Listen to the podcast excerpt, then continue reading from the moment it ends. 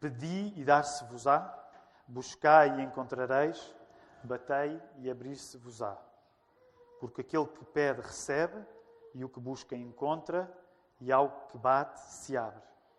E qual dentre vós é o homem que, pedindo-lhe pão o seu filho, lhe dará uma pedra, e pedindo-lhe peixe, lhe dará uma serpente? Se vós, pois, sendo maus, sabeis dar boas coisas aos vossos filhos, quanto mais o vosso Pai que está nos céus dará bens aos que lhes pedirem. Portanto, tudo o que vós quereis que os homens vos façam, fazei-lhe também vós, porque esta é a lei e os profetas. Numa das orações feitas durante o período da escola dominical desta manhã, e queremos sempre convidar todos a poderem juntar-se uma hora antes do serviço de culto, às 11h30. Portanto, uma hora antes, às 10h30, são todos bem-vindos à nossa classe de escola dominical. A escola dominical é um tempo para nós podermos estudar a Bíblia e, conforme a idade que temos, vamos para classes diferentes. Aos adultos oferecemos quatro classes diferentes, quatro estudos diferentes. Um estudo sobre a Bíblia, para aqueles que não estão familiarizados com a leitura da Bíblia, saberem quais são algumas das convicções fundamentais que nós, enquanto cristãos evangélicos, temos acerca da palavra de Deus. Uh, um estudo sobre o Evangelho de Marcos, para aqueles que querem conhecer mais acerca da vida de Jesus. Então, essa é uma das opções também. Um estudo sobre discipulado, aqueles que já são cristãos e que querem dar passos mais firmes na sua fé. E ainda um curso de preparação para o batismo e novos membros. Portanto, uh, são quatro oportunidades distintas que nós oferecemos. Portanto, durante a hora que antecede o culto, queremos convidar sempre todos que queiram a poder juntar-se a nós. E dizia-vos que durante eh, a escola dominical de hoje, uma das orações que foi feitas, dizia que o dia já ia longo, não é? O dia já vai longo para alguns de nós. E sabemos que no domingo de Páscoa, em particular, há alguns irmãos que se levantaram cedo, vamos dizer assim, quando chegam à altura deste sermão, uh, precisam ter mais fé ainda, não é? Mais fé para, para aguentar. E eu vou tentar.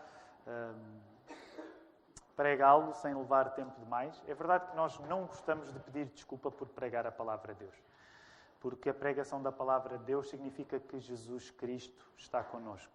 Se Cristo não for pregado, não há qualquer outra presença mística que garanta que Ele esteja.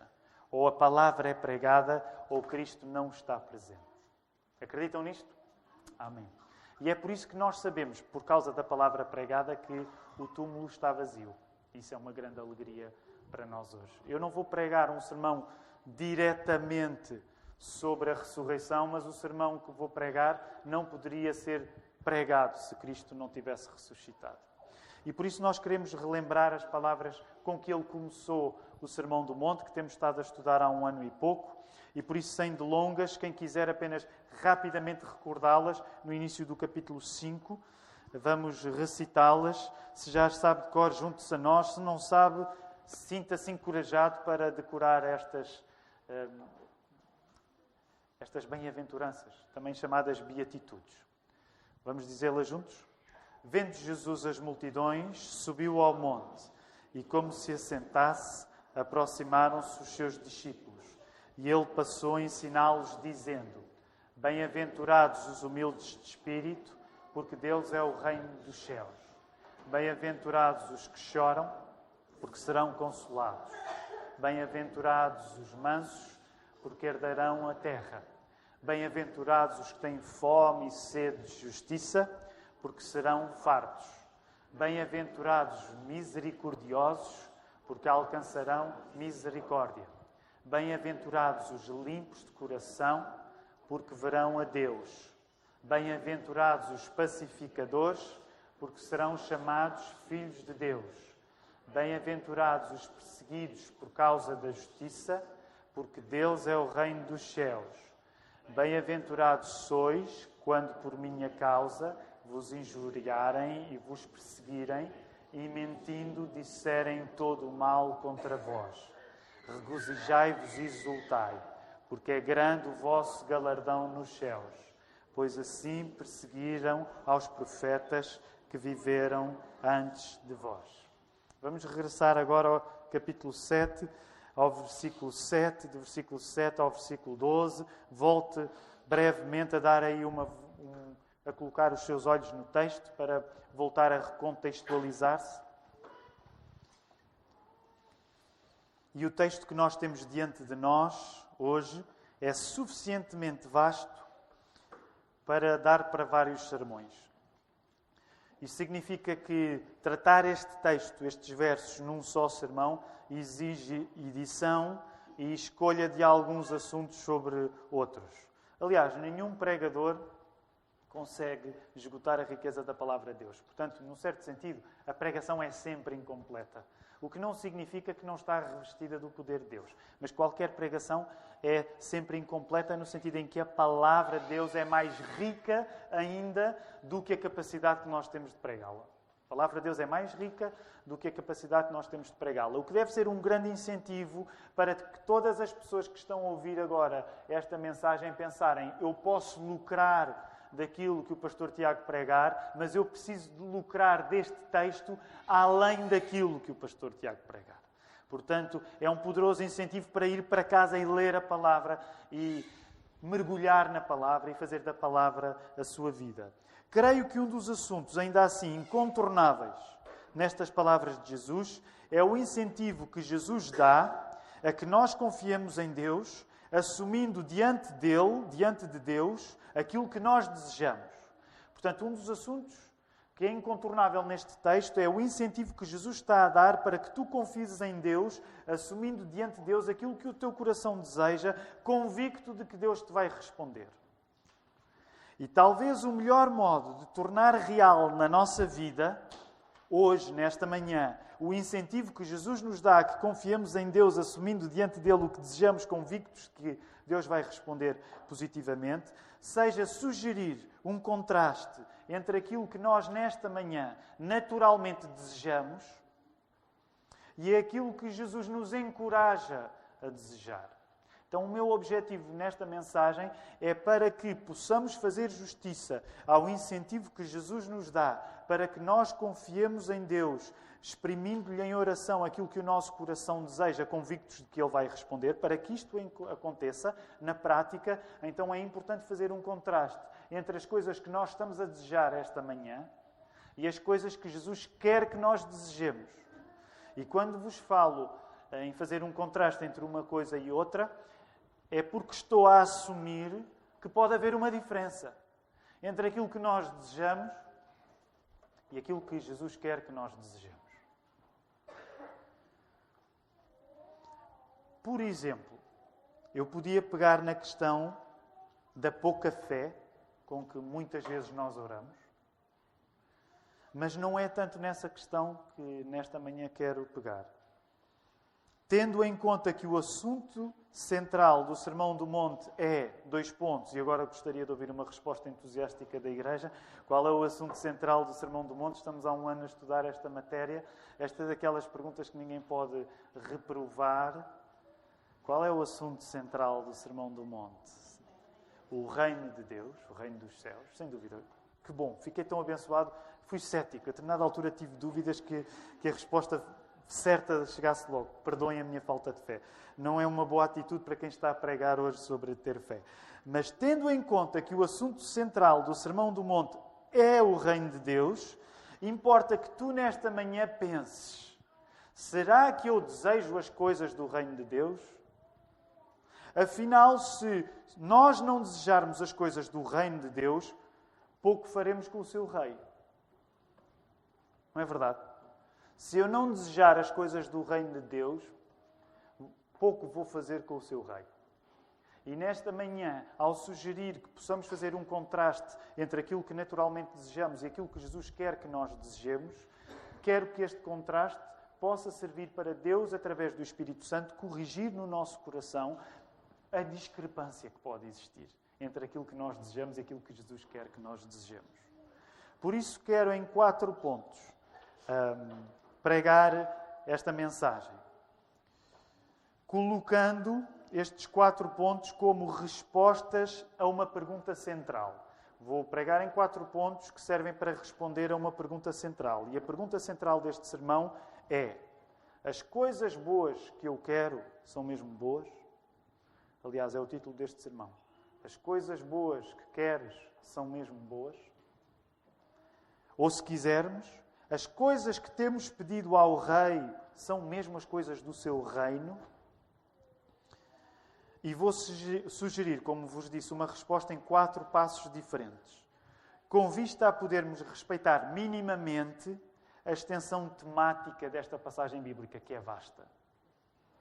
Portanto, vou tentar que o, que o sermão não se estenda muito, mas em quatro pontos tentar respeitar a extensão de tudo aquilo que Jesus está a dizer, que não vou ser capaz de o fazer, mas pelo menos gostaria que nas quatro respostas à pergunta as coisas boas que quer são mesmo boas, que nós possamos buscar a riqueza de tanta coisa que Jesus nos está aqui a dizer. Portanto, à pergunta, as coisas boas que quer são mesmo boas, quero sugerir uma primeira resposta. Se sim, se as coisas boas que tu pedes se as coisas boas que eu peço, se as coisas boas que nós pedimos a Deus são realmente boas, pedi-las a vida inteira não é mau. Então, há pergunta: as coisas boas que eu quero são mesmo boas? Quero começar por oferecer uma primeira resposta fundada na palavra. Se as coisas boas que tu estás a, a, que tu estás a pedir a Deus são realmente boas, pedi-las a vida inteira não é mau. E neste sentido, persistência importa quero falar-vos da importância de persistir. Continuar a pedir é importante. E deixem-me começar por assumir que é, é, é, triste quando nós, ao lermos a Bíblia, forçamos à Bíblia limites que a Bíblia não tem. O que é que eu quero dizer com isto? Nós, cristãos evangélicos, reformados na doutrina, ainda por cima, que sabemos e afirmamos que tudo depende de Deus e não de nós, muitas vezes podemos cair no risco de impor à Escritura dicotomias que a Escritura não tem. Dicotomias, dilemas. Às vezes acabamos a impor à Bíblia dilemas que a Bíblia não tem. Por exemplo, na Bíblia não há contradição entre tudo, tudo, 100%, tudo depender de Deus e a nossa atividade. Na Bíblia não há contradição entre tudo depender de Deus e tu seres chamado a fazer coisas. A Bíblia não vive isto, esta realidade dupla, como um dilema. Também quero assumir que a Bíblia não resolve, não se preocupa em resolver intelectualmente aquilo que nós muitas vezes sentimos como um dilema. Ou seja, se muitas vezes nós perguntamos, ok, tudo depende de Deus, 100% da minha salvação depende de Deus, nem o meu aceitar Jesus, usando a expressão, é uma decisão minha, é uma decisão de Deus. Ok, tudo depende de Deus. Então, mas se tudo depende de Deus, eu não preciso fazer nada. Muitas vezes nós damos de frente com este dilema. E o que eu te quero dizer é: isto não é um dilema na Bíblia. Também não te quero mentir, não te quero dizer que a Bíblia se preocupa para resolver intelectualmente isto. Não, não se preocupa. Mas do início, na primeira página da palavra de Deus, até à última página da palavra de Deus, é dado, adquirido, não problemático, que apesar de tudo depender de Deus, nós somos chamados a fazer coisas. E uma das coisas que nós somos chamados a fazer é persistir, sermos fiéis. Então, eu humanamente não tenho a capacidade de resolver os labirintos intelectuais desta questão. Mas o que eu te quero dizer é que ela não é um problema para a Escritura e também não devia ser um problema para ti. O facto de tu depender de Deus, mas tu seres chamado a fazer coisas. Tu, tu seres chamado a persistir.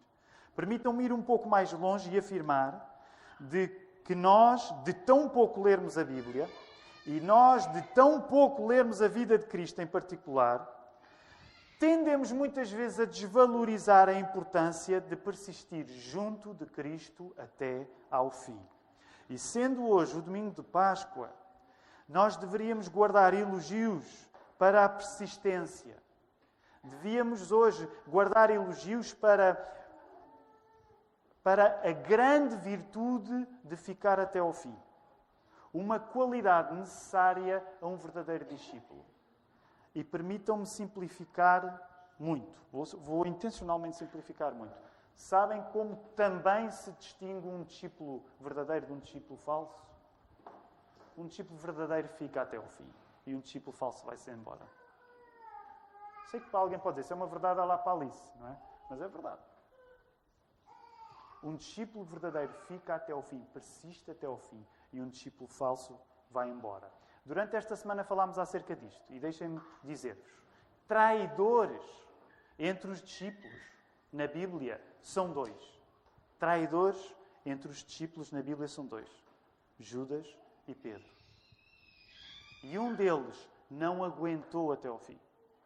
E outro, reabilitado pelo Nosso Senhor, foi chamado a apacentar as ovelhas de Jesus. Por isso eu quero dizer, nunca é demais nós elogiarmos a qualidade da persistência num discípulo. Porque se é possível qualquer um de nós trair Jesus, e deixa-me colocar-te a coisa desta maneira esta manhã, é possível que tu venhas a trair o Senhor. Mas mesmo que tu venhas a trair o Senhor, se tu confiares nele, ele dá-te a capacidade para tu remendares o erro que fizeste.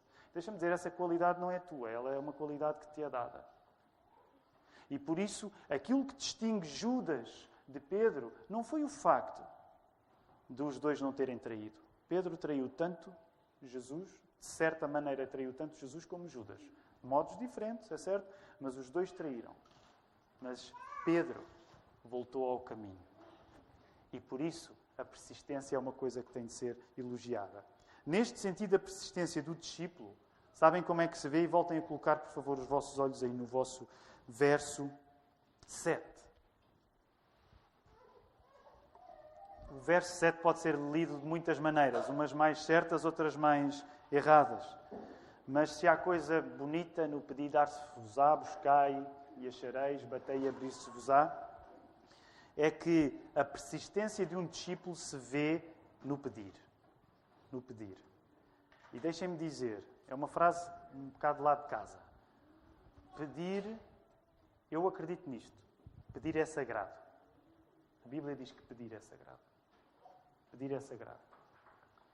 Lá em casa há um uso às vezes um pouco pecaminoso desta ideia, que é eles agora imaginem, se é vez deles para pôr a mesa, como sabem que pedir é sagrado, pedem ajuda aos irmãos, como quem diz, tu não podes desecrar esta coisa sagrada que é eu estar-te a pedir. Eles não, não usam esta expressão, mas então, como pedir é sagrado, eles usam de uma maneira pouco santa o pedido, às vezes. Mas deixa-me dizer, pedir, pedir é sagrado, por uma razão. Porque quando tu pedes, tu ficas colocado no lugar de alguém que depende. Quando tu pedes, tu ficas colocado no lugar de alguém que depende, que não depende de si mesmo.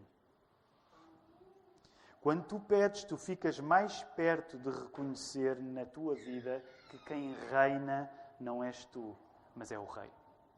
Quando tu pedes, tu ficas mais perto de reconhecer que quem reina na tua vida não és tu, mas é o Rei Jesus. E se aquilo que tu estás a pedir a Deus é bom, o que eu te quero dizer é não desanimes. Se pedires a vida inteira a mesma coisa, isso não é um problema. Eu não estou a dizer que é fácil, eu não estou a dizer que nós temos de vontade de pedir a Deus a vida inteira a mesma coisa, mas o que eu te quero dizer é uma coisa diferente hoje, para te encorajar. Se tu pedires a vida inteira uma coisa que é boa, isso não é mau. E eu sei que muitos de nós têm passado anos a fazer a mesma oração.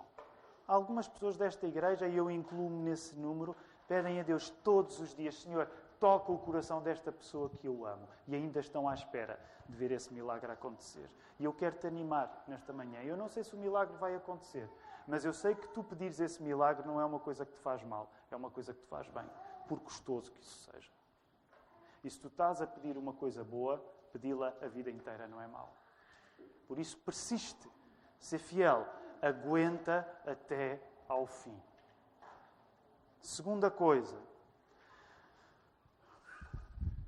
a resposta à pergunta. Lembram-se da pergunta ainda?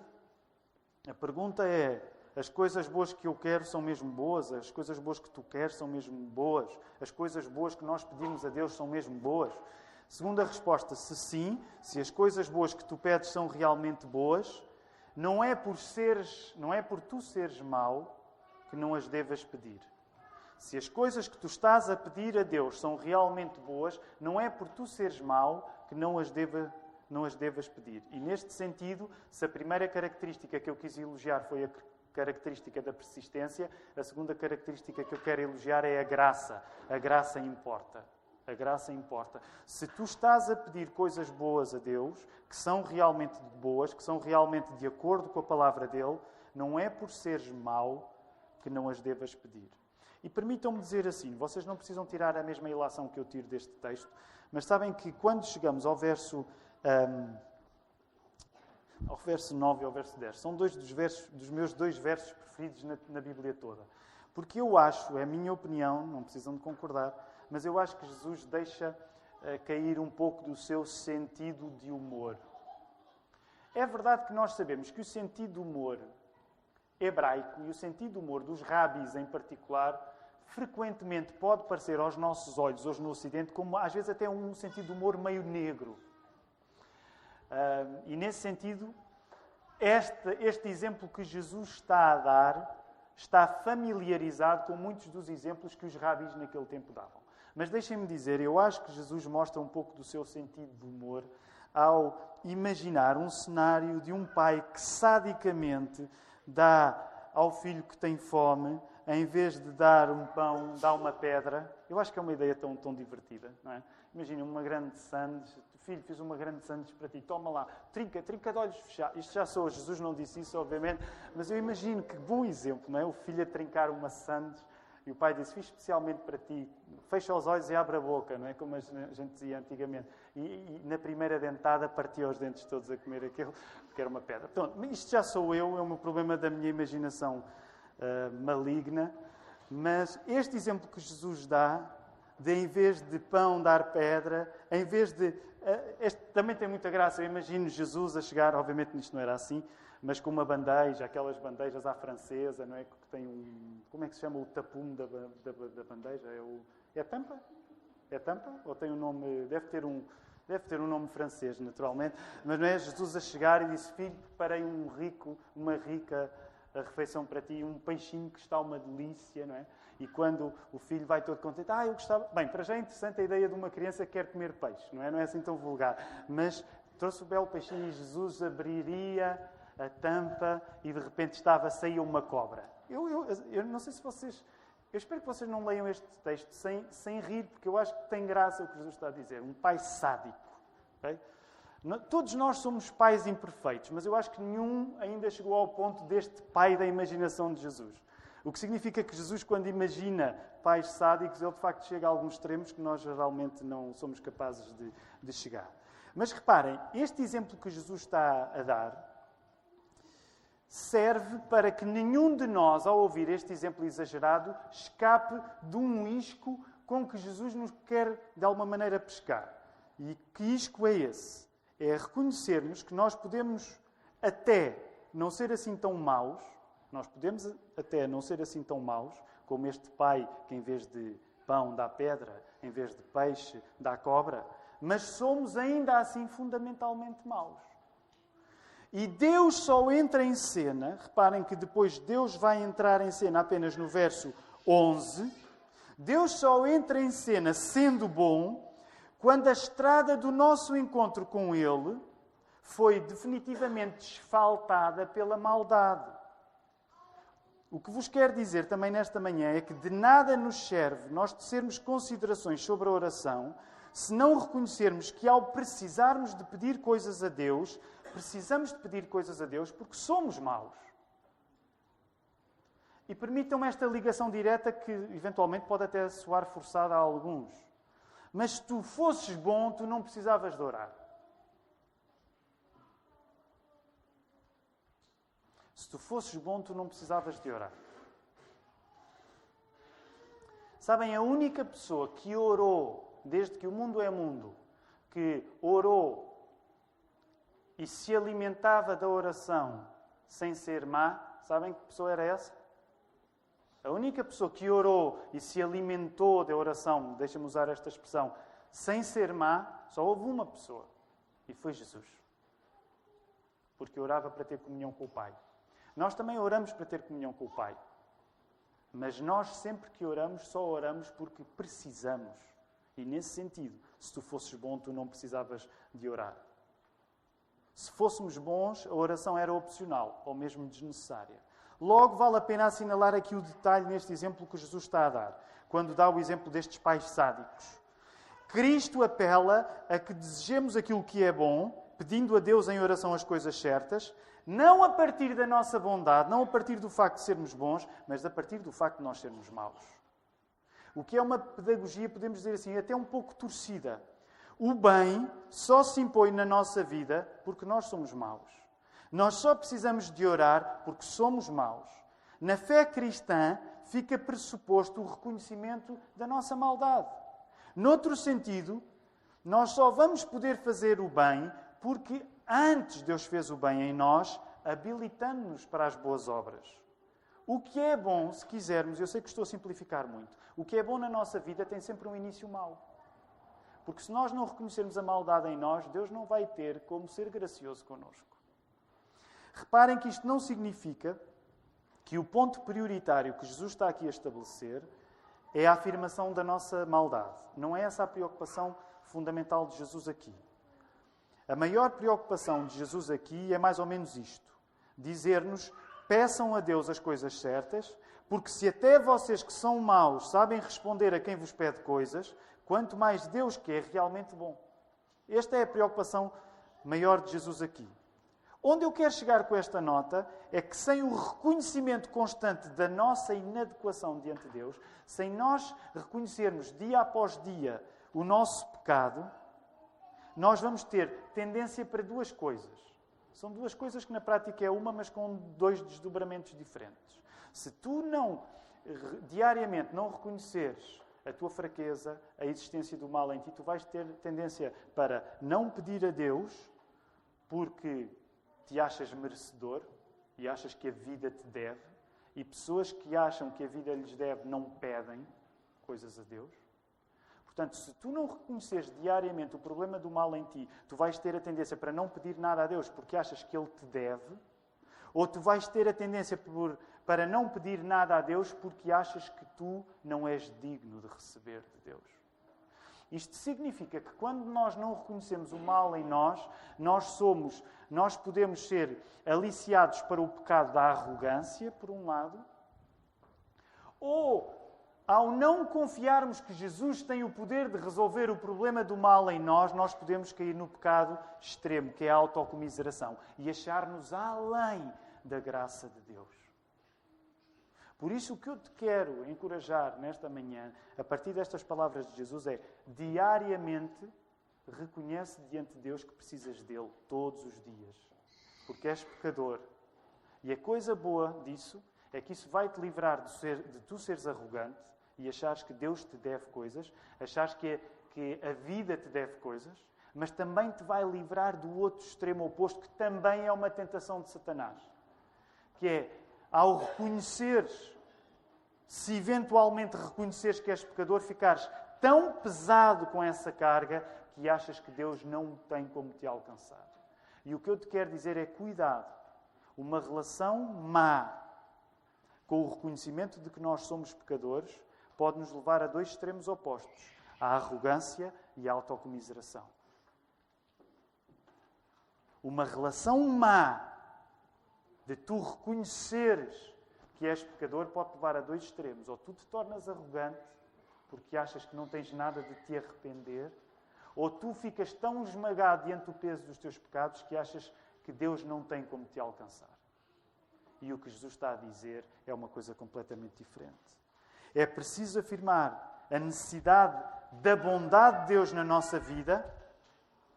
Bondade de Deus essa que corrige o nosso mal, seja esse mal a arrogância ou a autocomiseração. E nesse sentido, a graça importa. Graça importa. Se tu estás a pedir a Deus as coisas boas, as coisas que Deus quer que tu peças, então não é por tu seres mau, que Deus não te pode atender.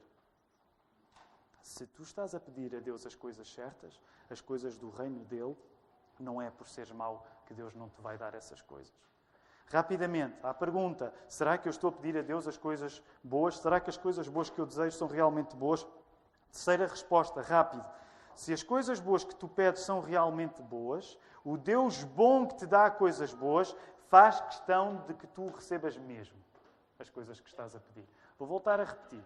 Se as coisas que tu estás a pedir são realmente as coisas boas, acredita, Deus faz questão de que tu recebas mesmo. A garantia importa. Garantia importa. E creio que não há outra forma de colocar um assunto. Uma oração correta, pedindo as coisas certas, traz sempre 100% de resultados garantidos. E alguém pode dizer, Tiago, podes dizer isso? Eu acabei de dizer, uma oração correta, pedindo as coisas certas, traz sempre 100% de resultados garantidos. E eu quero explicar. Encontramos esta ousadia, esta atitude de ousadia de poder afirmar isto, por exemplo, na, na oração de Paulo, em Efésios 3,12, não precisam de abrir, quando ele diz assim: Pelo qual temos ousadia e acesso com confiança mediante a fé nele. Ele estava a falar de Jesus. E, por exemplo, temos aquele texto que já noutras ocasiões eh, vos citei, Tiago 4, 2, 3. Tiago coloca isto de uma maneira bem preto no branco. Tiago diz assim: Cobiçais e nada tendes, matais e invejais e nada podeis obter, viveis a lutar e a fazer guerras. Nada tendes, porquê, Tiago? Porquê é que nada tendes? Tiago o apóstolo. Nada tendes, porquê? Nada tendes porque não pedis. Nada tendes porque não pedis. Pedis e não recebeis porque pedis mal para esbanjardes em vossos prazeres.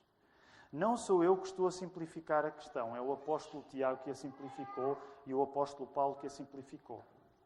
E o que eles estão a dizer é que há coisas boas que tu não tens na vida por uma única razão, porque tu não as pedes.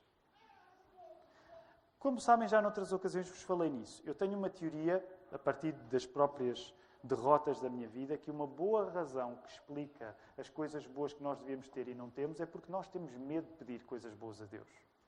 Mas isso dava outro sermão. Mas o que o apóstolo Tiago e o apóstolo Paulo estão a dizer é que há coisas boas que não existem na tua vida por uma única razão, porque tu nunca pediste isso a Deus. Podemos ter a certeza que só não temos as coisas certas que Deus quer que tenhamos, porque não lhes pedimos. E, e vou só dar um exemplo. Um pequeno teste. Eu não é, não é muito ortodoxo um pastor dizer eu aposto, não é? Um pastor não aposta. Eu vou usar como força de expressão, ok? Eu não aposto, de facto. Mas deixe-me usar agora esta expressão.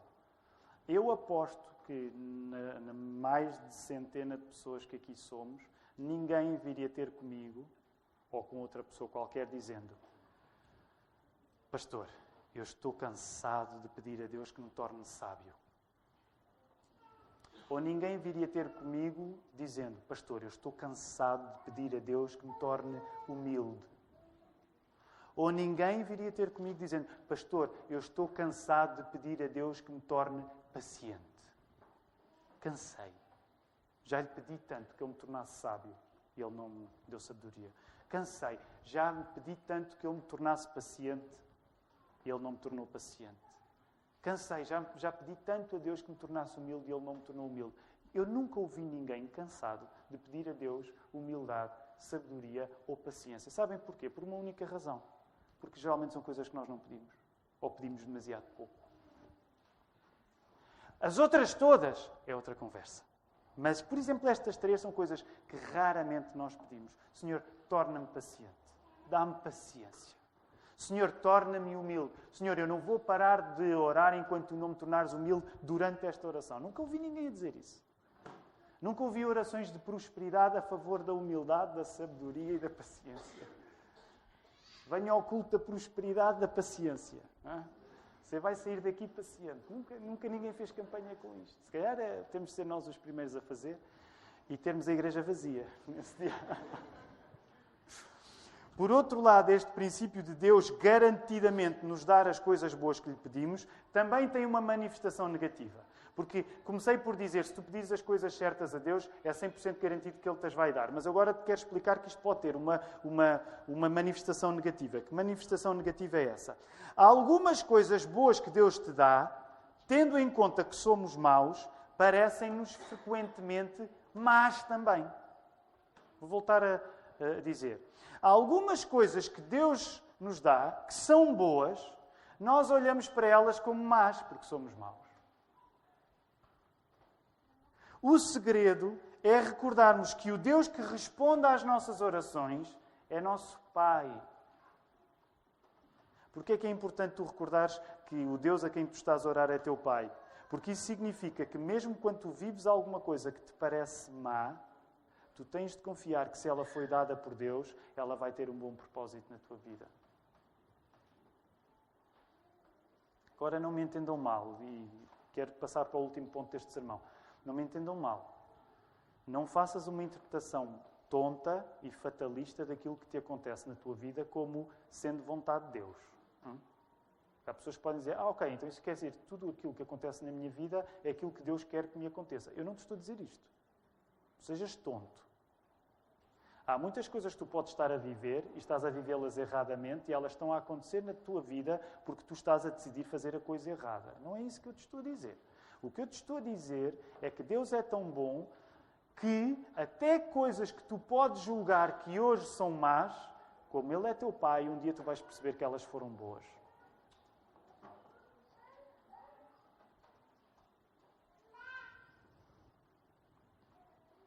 Por isso, se tu estás a pedir a Deus coisas boas que são realmente boas, o Deus bom que te dá coisas boas faz questão que tu as recebas mesmo.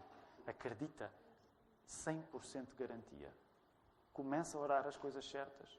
Há uma lista de coisas boas para pedirmos a Deus que nós ainda nem sequer, ainda nem, nem escrevemos o primeiro item. Quando dei o exemplo da sabedoria ou da, da humildade ou da paciência, foram apenas exemplos um bocado óbvios. A, partir daí há muitas mais coisas. Lembras-te o que é que a igreja de, de Jerusalém orou no início da perseguição? Incrível. Eles estão a ser perseguidos, eles fazem uma coisa incrível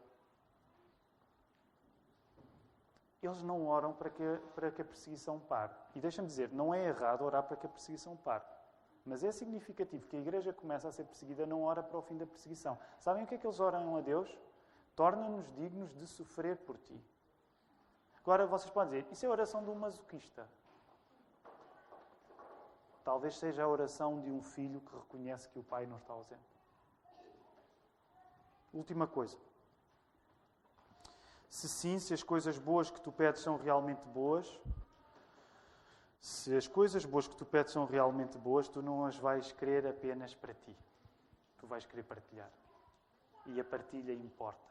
Portanto, falei-vos em características. Primeiro, a característica da persistência importa, a graça importa, garantia importa, mas partilhar importa. E sabem, praticamente todos os comentaristas, quando olham para o verso 12, dizem que Jesus foi além daquilo que é chamada regra dourada. Qual é a regra dourada? Quem é que sabe dizer qual é a regra dourada? É parecida com o que Jesus diz, mas não é o que Jesus diz. regra dourada é. Não faças aos outros o que não gostas que te façam a ti. E todos os comentaristas, quando uh, estudam este texto, dizem Jesus foi além da regra dourada. Jesus não colocou a coisa apenas pela negativa. Jesus foi além. Tudo aquilo que tu gostavas que os outros fizessem por ti, tudo aquilo que gostavas que te fizessem, então faz isso aos outros. Já pensaram no transformador que é viver desta maneira, partilhando as coisas boas que de Deus recebemos, ao ponto de fazermos aos outros o que gostávamos que nos fizessem a nós? Sabem, isto é uma coisa muito difícil no meu coração, muito honestamente. É uma coisa difícil no meu coração porque desde que eu nasci, é um dom, quer dizer, não, não, não é um dom que Deus me deu, mas eu tenho muita facilidade em pensar em mim. Nasci com isto. Eu sei que sou o único nesta igreja que nasceu a pensar em si, mas é uma coisa que eu faço. Ninguém precisou de me ensinar. O meu pai e a minha mãe nunca vieram connosco a dizer: Tiago, tu pensas tão pouco em ti, precisas de pensar mais em ti, precisas de valorizar mais. Nunca ouvi isto dito, nunca ninguém na minha vida disse isso. A minha mulher nunca me disse isso. Tiago, precisas de valorizar mais. Os meus filhos nunca me disseram, Tiago, papá, precisas de valorizar mais, tu acreditas pouco em ti, tu pensas pouco em ti, tens de pensar em ti. Sabem que quando eu ouço estas palavras de Jesus, uma das coisas que é mais difícil para mim é eu preciso ter uma vida diferente para conseguir ter um poder de imaginação tal em que eu sou capaz de pensar nos outros em primeiro lugar. Isto é muito difícil para mim. Deixem-me assumir, é muito difícil para mim.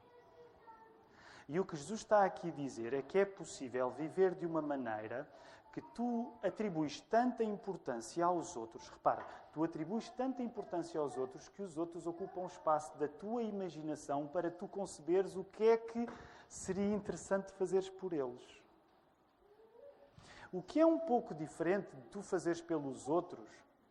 Reparem, eu, neste, nesta altura, lembro-me sempre de, já noutras ocasiões, eu estou quase a terminar o sermão, mas já noutras ocasiões dei este exemplo, não é um grande exemplo, mas é um exemplo no qual eu me reconheço muito, que é o exemplo, e não é um exemplo evangélico, né? mas o, o Homer Simpson uh, geralmente dá prendas à Marge Simpson que ele quer ter. Então imaginem, a Marge, que é a mulher do Homer, uh, fazia anos e ele dava-lhe uma bola de bowling. Uh, e sabem que eu não sou muito diferente do Homer Simpson. Eu não sou capaz de dar coisas à Ruth que eu próprio não gosto. O que traz uma certa tensão ao nosso casamento, uma tensão criativa, não é? Que é eu ter de encontrar uma coisa que acho que se adequa à Ruth, mas eu não sou capaz de dar uma coisa que eu próprio não gosto. Agora, eu não acho que isto tenha de ser necessariamente um defeito. Porque, de facto, eu acho que dar alguma coisa deve ser valioso para nós. Mas onde eu quero chegar é que não chega ser como o Homer Simpson, onde tu vais fazer coisas boas para os outros, porque, no fundo, tu vais querer usufruir da coisa boa que tu estás a dar ao outro. O que Jesus está a inaugurar é um mundo além do mundo do Homer Simpson, onde tu dás coisas boas aos outros porque vais usufruir dessas coisas boas. O que Jesus está a dizer é que tu podes viver tão grato diante do Pai que tu sabes que não és o filho único e a existência dos outros na tua vida ocupa uma importância tal que tu vais perder tempo da tua imaginação a pensar nos outros e naquilo que era bom para os outros. Não para os corrigir, não para uh, colocar os outros a, a, a, não para tu, não para que os outros façam aquilo que tu queres que eles façam mas porque os outros ganharam uma importância tão grande na tua vida que de repente tu tens prazer em tornar a vida deles melhor. Quero terminar dizendo isto. O que é a cruz vazia que nós hoje celebramos, se não também esta mistura explosiva de nós admitirmos o mal que há em nós, ao mesmo tempo que respondemos com esperança Ainda agora o nosso diácono Hugo fazia esta oração. Dia triste, dia alegre. Um paradoxo. Nós podemos sentir as duas coisas. E quero terminar dizendo-te: a maneira como tu agires em direção aos outros vai ser o melhor teste, a partir do que Jesus está a dizer. A maneira como tu te comportares em relação aos outros vai ser o melhor teste para nós sabermos se o sepulcro vazio transformou ou não a tua vida. Que o Senhor nos ajude.